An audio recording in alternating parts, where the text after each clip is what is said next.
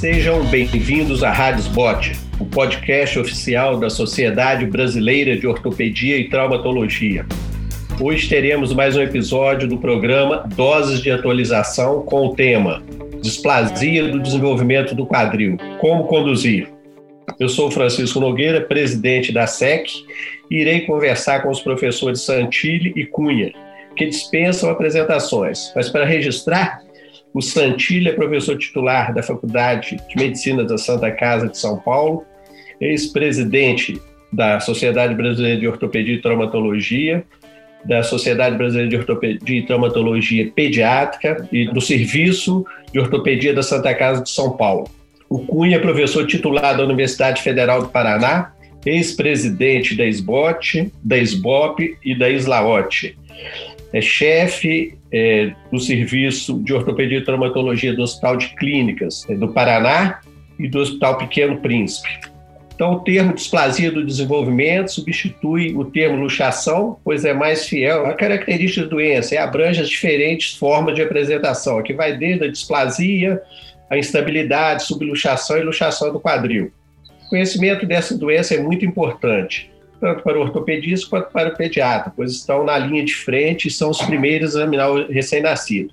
Por isso, eles devem ser capacitados né, para suspeitar e mesmo fazer o diagnóstico correto e planejar o tratamento adequado, pois o prognóstico da doença está relacionado diretamente a essa precocidade.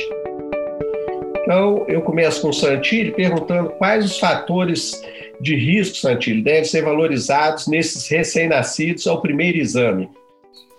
Então, Francisco, é uma, é uma coisa que ficou muito mal definida até anos recentes, mas depois alguns dados são mais fortes em termos de é, assim prenunciar a possibilidade de casos displásicos do quadril. Um deles, obviamente, é a hereditariedade. Se você tem na família alguns outros casos relatados, isso é importante.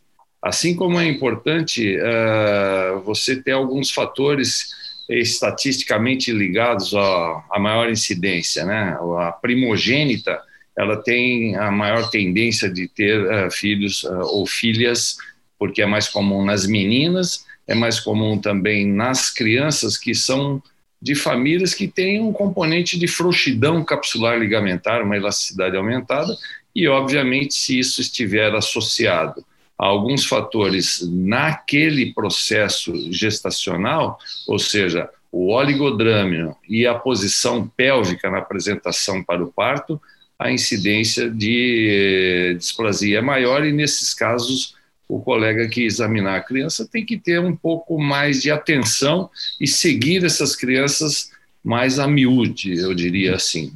Ou seja, porque aí pode ser que haja uma maior frequência e ele não pode procrastinar, que é um, uma palavra meio é, esdrúxula, mas ela marca bem o que a gente tem que fazer. Não pode procrastinar, tem que seguir os casos e devolver essa criança com saúde para os pais. Eu acho que é isso. E o Cunha, o que, que você acha, Cunha? Bom, Zantilha, a única coisa que eu acrescento aí, que eu acho que só foi esquecimento, é que ah, o antecedente familiar é, chega a quase 23%, quase 30%, de, de, de um terço deles, né? Quase tem displasia e apresentação pélvica, né? Muito bom. Então é sabido que o diagnóstico precoce está diretamente relacionado com os melhores resultados do tratamento. Então, por isso devemos ressaltar a importância do exame clínico realizado pelo pediatra com ênfase às manobras que avaliam a estabilidade do quadril. Cunha, você pode fazer um apanhado geral dessas manobras e o que devemos valorizar no exame físico? Bom, é, eu acho que é, muita coisa mudou né, nesses anos todos, quando a gente fala de displasia do quadril e tratamento e diagnóstico precoce. O ultrassom foi uma das coisas que ajudou, mas também ele, se ele for usado inadequadamente, ele vai atrapalhar. Então, eu, eu continuo achando que o fator número um é o exame clínico. Né? Eu ainda acho que você tem que valorizar muito ou teve sinais de instabilidade. Tanto o sinal de ortolane como o sinal de Barlow são sinais que devem ser muito bem valorizados. Ele depende da experiência do examinador, nem todos têm, é, principalmente em berçaristas, né, o que a gente vê aqui, muito clique é, é levado como, como sinal de ortolane ou Barlow, mas acho que é um conjunto de fatores que devem ser é, levados em conta para você fazer o diagnóstico, que seria o exame clínico e sinais ultrassonográficos. Lembrando que o ultrassom é um, exame, é um examinador dependente, quer dizer, você não pode valorizar muito apenas é, o fato de você lá, o ângulo alfa e beta, etc. Eu sou do tempo que eu, minha tese em 89 de mestrado, ela foi sobre ultrassom em, em displasia do quadril. O primeiro trabalho publicado foi em 84. Então eu, eu vivia a experiência da, do Hark e do Clark, que era ultrassom dinâmico, que eu acho que é mais importante do que o ultrassom do Graf, na minha, a minha visão pessoal. Né? Acho que é importante lembrar também, né, Cunha, que esse exame ultrassonográfico ele tem uma importância porque a radiografia que foi usada por nós na um bom período da nossa formação, ela não mostra assim o núcleo secundário ou a cabeça do fêmur que é cartilagínea até o quarto mês, quando aí sim esse núcleo começa a se ossificar, né? Então até esse período a importância maior assim de você sedimentar ou confirmar o seu diagnóstico, a sua suspeita clínica pela ultrassonografia. Né? Mas, viu, Santilli, eu vou te dar um, uma, uma, um exemplo de um paciente que eu atendi semana passada no consultório. Criança com um ano e dois meses. Marcha em Trendelenburg bilateral. A carteirinha dela, o pediatra, ortolane positivo. Uhum. Ortolane positivo na carteirinha mandou fazer, o pediatra mandou fazer um ultrassom e procurar um ortopedista, o colega. O ultrassom veio, a colega que fez o ultrassom normal, deu como normal. Quando começou a andar, os dois quadris estavam fora. Então, valor, você valorizar o ultrassom, você tem que conhecer clínica e ultrassom, porque senão você consegue, é, não julga o que é correto, o que é incorreto, nesse, nessa situação que é essa instabilidade do quadril do recém-nascido. Eu sou absolutamente concordante com você. É isso que eu tentei falar assim. O exame vem para confirmar ou não a sua suspeita clínica. Né? Ele é um exame, por isso, chamado complementar mesmo. Né? Ele complementa o seu diagnóstico. Né? Mas eu quis só enfatizar para os mais jovens aí que ele é importante, ou mais importante, até próximo do quarto ao sexto mês, quando a cabeça ainda não é visível no raio-x, então você pode lançar mão dele. Mas quem está acostumado consegue ver a displasia em radiografias também. Você vê bem, e eu fui formado também é, em radiografia do quadril, não em ultrassom. Embora sua tese de mestrado seja ultrassom. Santilli, é, aproveitando o gancho, né, a gente falou aí do ultrassom, você começou a falar sobre radiografia, e eu quero que você fale um pouco da, da radiografia, que é o que a gente tinha realmente né, anteriormente, quando você, o Cunha, né, já tratava isso com, com, com, grande, com bons resultados. E além da, da, da radiografia, algum outro exame de imagem que você solicita, não só para o diagnóstico, mas também para o acompanhamento. Depois, a criança com G, se existe algum exame de imagem que você dá prioridade ou não. Então, é, é, é importante assim. A radiografia, até o, o, aparecimento do núcleo secundário do fêmur, é, a radiografia, por exemplo, nos dá alguns dados que são baseados, primeiro, no índice acetabular. Você traça uma linha horizontal pelo fundo das cartilagens triradiadas, essa linha é chamada de Jugenheiner, é, com ela formando um ângulo que tangencia todo a, a, o teto acetabular, que é o teto ósseo acetabular que é demarcado, forma um ângulo. Esse ângulo é chamado índice acetabular é, que ele é normal abaixo de 30 graus ao nascimento, e ele vai se tornando mais horizontal no desenvolvimento. Esse é um deles. O outro é uma linha que percorre a porção medial do colo femoral e que se continua quase que ininterrupta com a porção superior do forame obturado, que esse seria o arco de Menard-Shenton. Esses dois dados, eles dão alguns, alguns uh, assim, são alguns fatores, quando anormais, de que há uma displasia ou que há uma má relação entre o fêmur e a cavidade acetabular. Mas eles têm que ser feitos embasados em radiografias bem posicionadas. Por exemplo, a radiografia de frente, com uma rotação interna dos membros inferiores, e não em abdução ou adução, mas em abdução e adução neutra, e rodados internamente. Aí você traça o arco de Menard-Shenton e você pode ver melhor. Eu é, aconselho também que sejam duas incidências, de frente com esses dados que eu falei e na posição de Launstein ou posição de RAM, quando você pode ver se o direcionamento do colo femoral é em relação a bem é, alinhado com o fundo do acetábulo, que é a cartilagem irradiada. A partir do aparecimento do núcleo secundário, aí a possibilidade de ver esse núcleo em desenvolvimento dá outras pistas para você, se ele está defasado é, em relação ao lado, por exemplo, normal, se for bilateral, se eles estão equiparados, e aí a radiologia vai te fornecendo mais dados é, que são mais fáceis de serem visibilizados. Se eu esqueci alguma coisa, o Cunha vai me falar. E aí, Cunha? Santilli, é o seguinte, né? a minha tese de, de, de, de, mestrado, que eu, que, foi, que eu defendi em 89, quer dizer, é, há 30 anos atrás, mas era a comparação do ultrassom que eu mesmo fazia quando eu voltei dos Estados Unidos. Eu aprendi com o Hark e com o Clark comecei a fazer aqui, é, mesmo antes do trabalho dele ser publicado, e foi aí que eu fiz a tese. E era a comparação do ultrassom, a gente usava, uma, na época usava um aparelho linear, né, é, desculpe setorial, que não é o melhor deles, e era um aparelhinho meio, meio fraco na época, para aquela época, né? E comparava com o raio-x. Então, qual que é a minha, minha, nesse meu estudo e a minha visão prática nesses 45 anos de medicina, é que o, o, o raio-x, depois do terceiro mês, ele é muito, muito, muito fiel. O raio-x do recém-nascido, ele dá muito falso positivo e dá muito falso negativo, certo?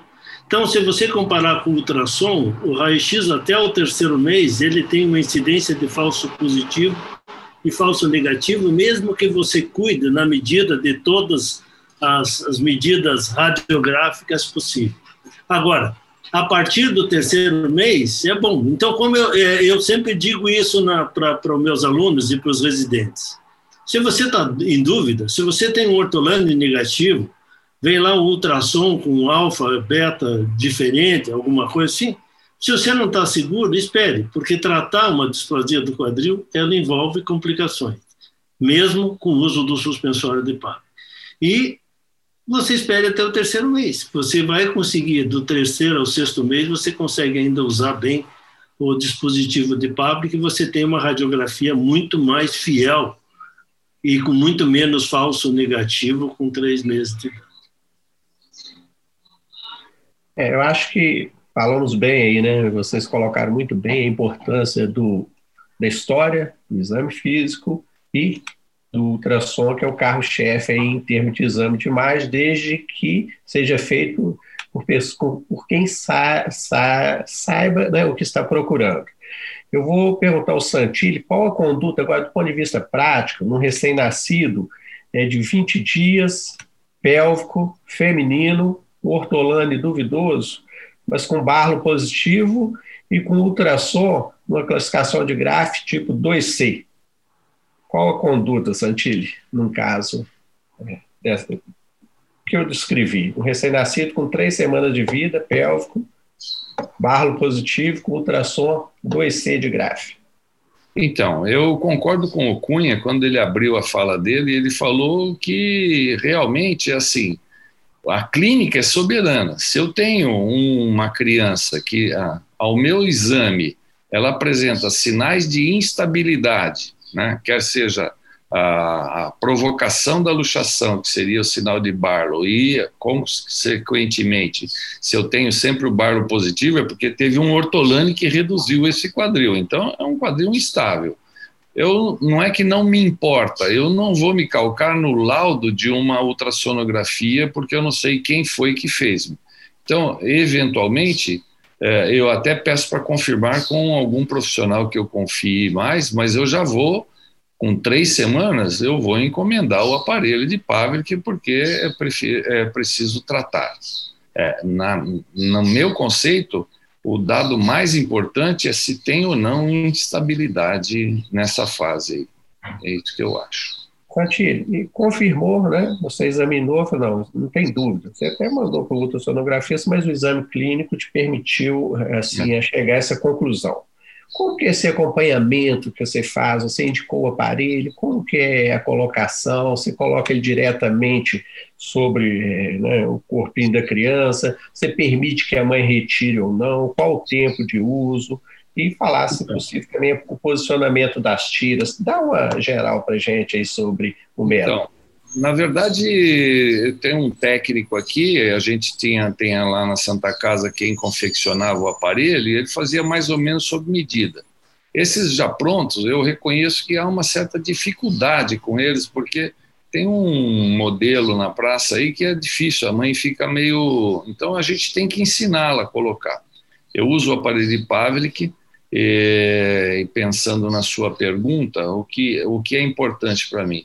É ensinar a família, a mãe a colocar, normalmente a mãe ou uma cuidadora que a ajuda, ou o pai mesmo, né, pai participantes hoje em dia, e a gente faz o posicionamento do suspensório, né, depois deixa as alças mais ou menos uh, engatilhadas numa certa posição, porque a criança está se mexendo, e aí eu ensino a mãe a fazer um tipo de levar o membro fletido no joelho até uma posição de 100, 110 graus e fazer um movimento, como eu falo para ela, é como se você fosse abrir um livro grosso, entendeu? Vai abrir um livro grosso, você faz aquela manobra que os dedos por trás da coxa pressionem o fêmur para ele encaixar na bacia. É como se fosse uma manobra de redução.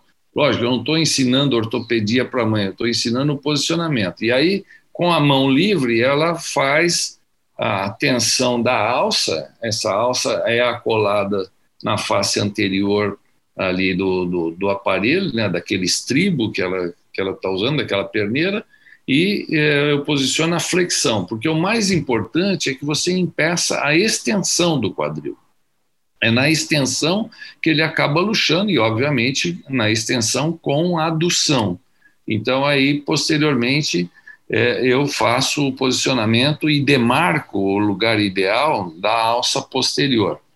Para as trocas de, de fralda, essas coisas, a mãe facilmente vai se acostumando a tirar só a alça da flexão. Então, ela tira o aparelhinho, faz a troca, faz a higiene e deixa a posterior na medida certa. Então, quando ela for recolocar, ela já calça o pezinho naquele estribo e faz a leva até em torno de 100, 110 graus a, a, a flexão do quadril, ata ali, e a abdução não pode ser extrema, porque senão vai fazendo um movimento de rotação desse, desse membro inferior, como se fosse uma rotação interna, porque ele está fletido a 90 graus, ele acaba rodando demais. Então, a, a abdução tem que ser o suficiente para impedir a adução e ela posiciona como se fosse um, um, uma postura gravitacional ali, sem excesso, para não haver uma hiperpressão em abdução.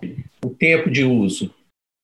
Ao tempo de uso, eu falo para a mãe, assim, no início, não sei, eu sou muito assim, eu diria, eu fui treinado a deixar no mínimo três meses. Uhum. Tem umas pessoas que às vezes falam assim: ah, não, é, pode deixar menos porque está bem desenvolvido. Eu acho que é uma coisa tão. Depois que a mãe se acostumou e a criança está adaptada, é tão assim isenta de problemas depois que venceu aquela fase da adaptação e a criança não teve mais nada, que você garantir o resultado com um bom desenvolvimento do acetábulo é importantíssimo. Então, não deixo menos do que três meses, faço um controle, como você perguntou no começo, eu ensino a usar o aparelho e faço para ela um retorno em cinco dias no máximo. Você vem aqui, não tira o aparelho, deixa que eu vou examinar se você está posicionando certo. E aí eu confiro na roupa mesmo se pela posição do trocanter maior ali, se está tudo bem, eu falo, bom, tá bom, é assim, e daqui a mais ou menos duas semanas, você volta novamente e aí volta com uma radiografia. Por que eu faço uma radiografia no aparelho? Para ver se os eixos femorais estão bem direcionados e com 15 dias mais ou menos, mais cinco que eu examinei, são quase três semanas, se ela está direcionando, não vai ter mais problemas, eu acho. Oriento também que se o pezinho não estiver movendo, é para ela me ligar, porque pode ser por hiperflexão, uma paralisia do nervo femoral, né? E o que tiver de problema, ela me liga. Muito bom, Santilli. Cunha, vamos avançar mais um pouquinho. Uma criança hum, portadora né, da displasia, com sinais clássicos, heart positivo, galeada, simetria de prego, já aos cinco meses de idade próximo lá do limite. Qual a sua conduta nesse caso específico? Mas viu, eu, eu vou me, me, permitir fazer algumas considerações sobre o, o a, como a gente conduz no Pequeno Príncipe o suspensório de Pavlik, que não é exatamente igual ao que o Santini falou. Então a gente julga que o suspensório de Pavlik ele é um dispositivo dinâmico, né? Então isso é, é quando eu estava nos Estados Unidos, eh, sempre era dito o seguinte: você põe um suspensório para ele reduzir sozinha a luxação. Então, se você tem uma displasia do quadril, e se você tem uma instabilidade, um ortolane positivo, o mesmo barlo, eu do barlo eu espero até três semanas, se você tem um barlo depois de três semanas, eu indico tratamento.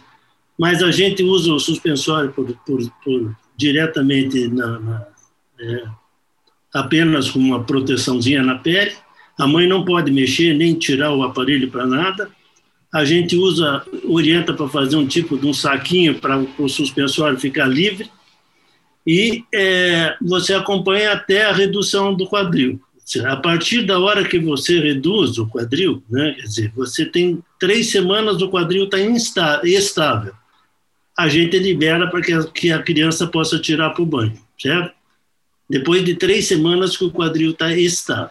Então, a gente usa o suspensório como um dispositivo dinâmico, a gente adapta, espera que a luxação seja corrigida, a gente orienta a família, a família vem toda semana para vir no teu, no teu consultório até estar tá pronto, estar tá reduzido e estável, e daí você é, libera para o banho depois disso. Então, a gente tem a gente tem essa, essa visão, que era do Tim McEwen, e que eu sempre usei, que é o seguinte, é a, o suspensório é um dispositivo dinâmico. Quem reduz a luxação é o suspensório. A tira anterior limita a extensão e a tira posterior limita a adução, apenas isso. Né? Essa é o conceito que se tinha lá no Dipom na época do McEwen que usa até hoje. Né? Então é assim. E com relação aos cinco meses, você disse que ele está luxado, é isso? Hum? Exatamente, luxado. Está lá no quadrante supralateral. Então, pacientes acima do até o sexto mês, então até 9 quilos, você teoricamente você poderia usar um suspensório, mas é muito difícil porque eles começam a interagir muito, e daí, em vez do suspensório reduzir, ele luxa, né? Porque eles começam a pisar muito forte na correia e eles acabam luxando. Então, crianças com, com mais peso, a gente faz a redução incruenta versus cruenta. Né? Em realidade, é, você leva no centro cirúrgico com cinco meses. Normalmente, se você tiver uma boa zona de segurança, você faz, você faz a, o gesso, que normalmente é isso que acontece. Se você não tiver uma boa zona de segurança, e aí você tem outras opções inclusive a redução via anteriormente. Cunha, quanto tempo dessa imobilização gessada com a redução incruenta? E, ou, e, e, se após o gesso você coloca algum dispositivo, a órtese de abdução, por exemplo, dá essa, faz esse fechamento aí, por favor. Bom, eu vou dizer que vou, vou, vou citar meu amigo e meu professor, meu mestre de McKeown. Ele sempre dizia o seguinte: quando você faz redução cruenta, quando você faz cirurgia em imobilização, você fala em semanas. Quando você faz redução incruenta, incruenta, quando você reduz incruentamente, você fala em meses. Então, normalmente, a gente deixa três meses e troca um gesso com seis semanas. Lembrando que toda redução incruenta que a gente faz, a gente faz dois, três cortes de tomografia para você saber se o quadril está realmente reduzido no teu, no teu pós-operatório, né? Então, você faz, se reduz, é, a criança já sai do centro cirúrgico sob sedação, vai para a tomografia, faz dois, três cortes e a gente, estando, estando tudo centradinho, acorda inteira a criança. Você faz tenotomia, Cunha? É, muito raramente, mas é possível que você precise fazer. Mas eu não gosto de fazer tenotomia rotineiramente. Hum. Eu acho que você corre mais risco fazendo tenotomia, mas às vezes você tem uma zona de segurança que melhora bem a tenotomia é. e daí faço, você fica mais eu, tranquilo, né? Eu diferente um pouco de você nesse aspecto, eu faço quase que na maior parte dos casos, porque eu acho que melhora bem a, a zona de segurança, mas é coisa de cada um. É, você não acha, viu, Santilli, que às vezes você não fazer a tenotomia, você protege o teu quadril de uma, de uma alteração vascular? Porque às vezes se você deixar ela, mesmo que ele fique um pouquinho menos, menos abduzido, se tiver uma boa zona de segurança, às vezes não fazer tenotomia, eu me sinto que é, você protege um pouquinho, né? Ah, você não faz muita abdução, não faz muito. Mas, com certeza, como você falou, às vezes dá segurança. Quando você faz a tenotomia, você fica mais seguro porque a tua zona de segurança melhora bem. Vamos caminhar mais um pouquinho. Santilli, uma criança portadora de displasia com um ano e três meses, próximo lá dos 18 meses, né? com displasia, com, além da, da displasia do quadril esquerdo, ela apresenta também uma displasia acetabular, um índice acetabular de 35 graus, uh, epífise no quadrante supralateral, um ano e três meses. Qual a conduta nesse caso, Santilli? Unilateral, você falou? Unilateral, à esquerda. Tá, então. Um ano essa, e três meses. Essa é uma, uma idade que mais recentemente começou a gerar um conflito, né? Assim, um, é, quem não tem experiência com acessos anteriores ou aqueles anteromediais que têm uh, ligação com complicações, às vezes eu mesmo no passado eu aconselhava esperar um pouco mais, chegava na idade de um ano e meio, fazia um procedimento que era a operação de Salter, incluindo as partes moles e a reorientação do teto acetabular. Mas, uh, hoje em dia, a gente tenta antecipar esse processo de redução e pode optar pela via cruenta. Lembrar que a via cruenta anterior, elas não permitem uma, um ajuste da cápsula, então vai ter que fazer um período de imobilização que não é exatamente naquela posição de flexão mais demarcada, mas inclui um pouco de flexão, e aí você pode começar a recuperar esse quadril mais precocemente.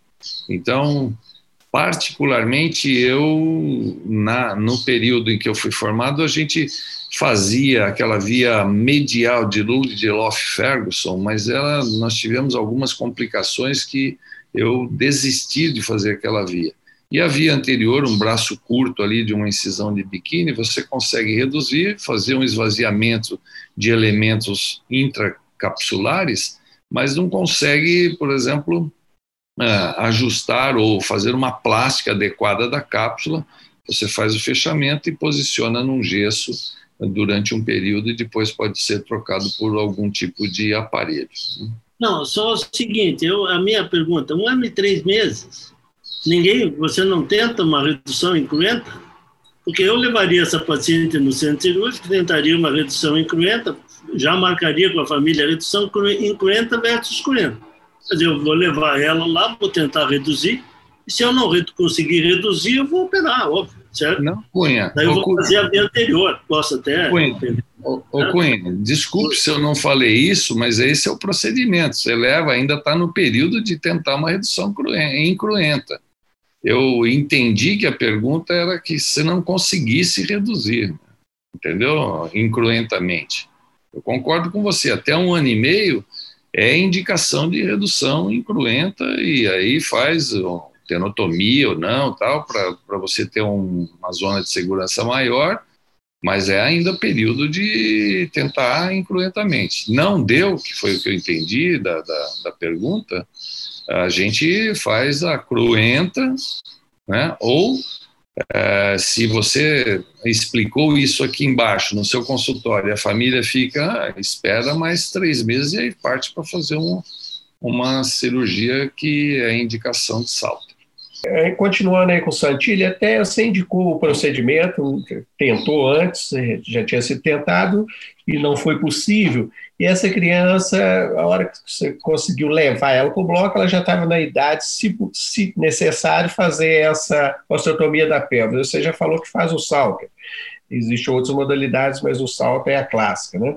E você faz osteotomia no fêmur, você encurta uma criança nessa idade, um ano e meio já agora, é, ela está com, com a epífise no quadrante supralateral, você faz algum procedimento no fêmur, tipo encurtamento, algum grau de varização ou não, só para fechar esse caso. Então, nós vivemos essa fase né, das, das dúvidas em relação à interferência ou à intervenção no fêmur ou não, né? Então, duas coisas que eu queria deixar bem claro. Assim, a minha tese de doutorado é a associação do encurtamento ósseo femoral com o procedimento uh, pélvico de Salter.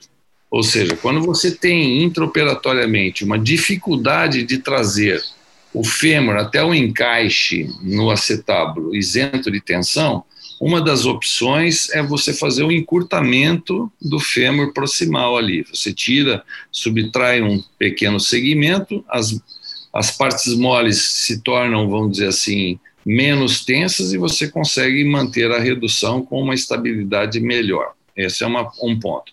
Aquelas osteotomias que foram muito difundidas do, da segunda metade do século passado por uma corrente inglesa é, muito forte de fazer osteotomias varizantes, derrotativas, na minha formação com o Dr. Prado, nunca a gente partia com o princípio pré-operatório de fazê-la, nunca.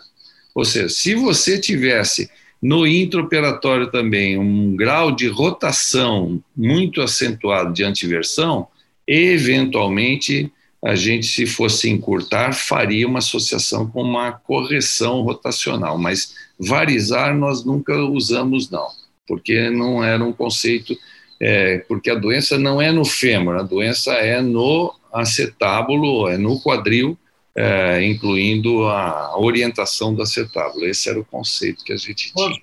Posso fazer uma intervenção, Chiquinho? Não, é só no seguinte ponto, né? Quer dizer, a gente praticamente usa bem pouco o Salter hoje. Apesar de eu gostar da, da osteotomia, a gente mesmo em displasia congênita usa muito mais é, Tega. Tega. O Dega. A gente faz Dega ou Pemberton? Dega. A gente usa Dega. muito o Dega. Às vezes o Pemberton, mas mais o Dega.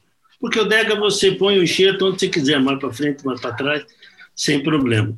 Hum. E o, o, grande problema da que eu, a, minha, a minha preocupação é o seguinte: quando a gente re, re, encurta, é quando você reduz com tensão, né? Então você faz a cirurgia, você abre a cápsula, tira os fatores obstrutivos.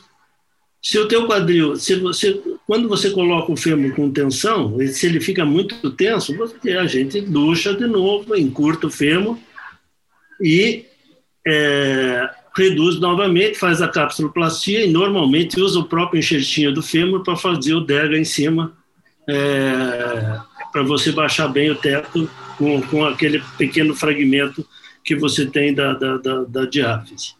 A minha preocupação, Santilli, e aí é essa pergunta que eu queria fazer a você, você não se preocupa, porque você falou que às vezes corrige a antiversão. Se corrigir a antiversão com salta, Você nunca teve luxação posterior em displasia do quadril depois?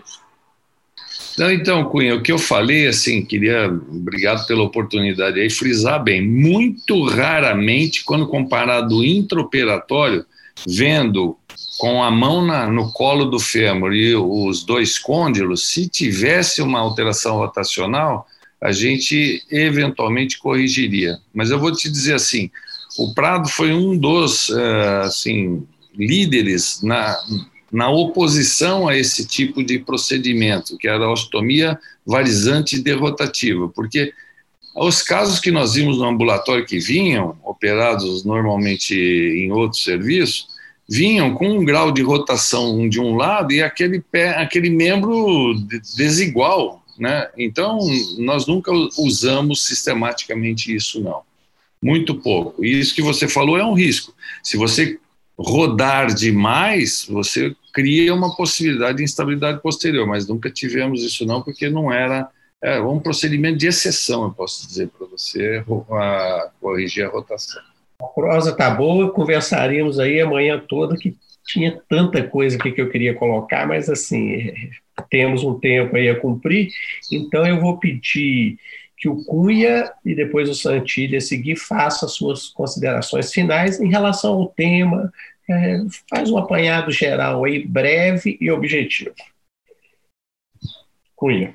Primeiro, eu queria agradecer você, Francisco, e ao meu fraterno amigo Santilli, a oportunidade da gente conversar aqui e dizer o seguinte: essa é uma doença que, quando eu me formei, há 45 anos atrás, ela era um grande desafio e tinha muitos casos tardios, tinha muita situação. Nós vivíamos um, um, uma enxurrada de casos de crianças com, com de, acima de quatro anos, três, quatro anos com luxação.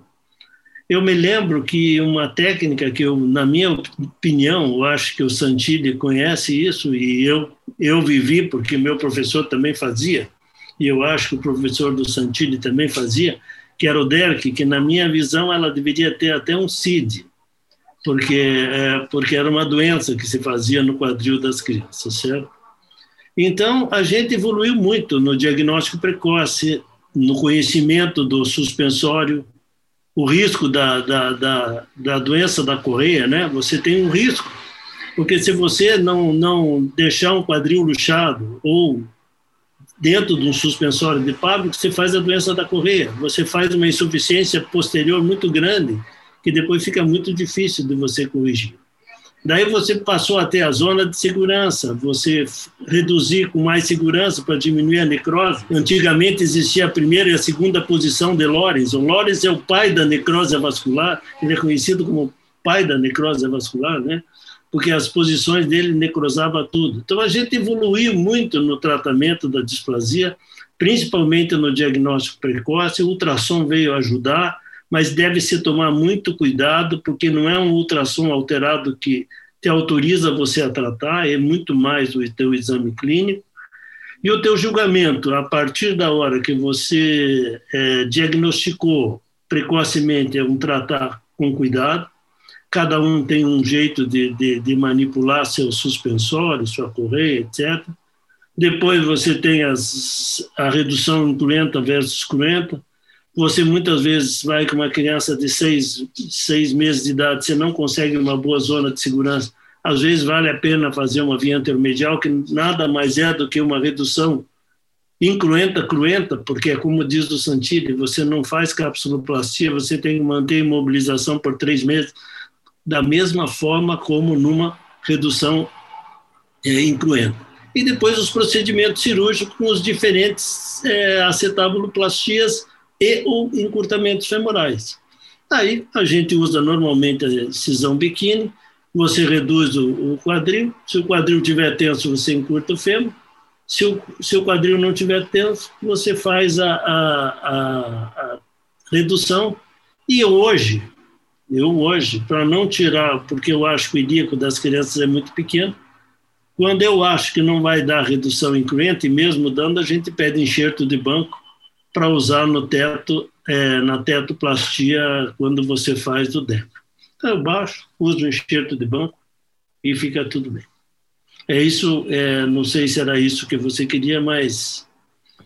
Isso e depois mesmo. tem muita coisa para frente, porque daí tem a correção das displasias residuais, né? mas isso é outra coisa.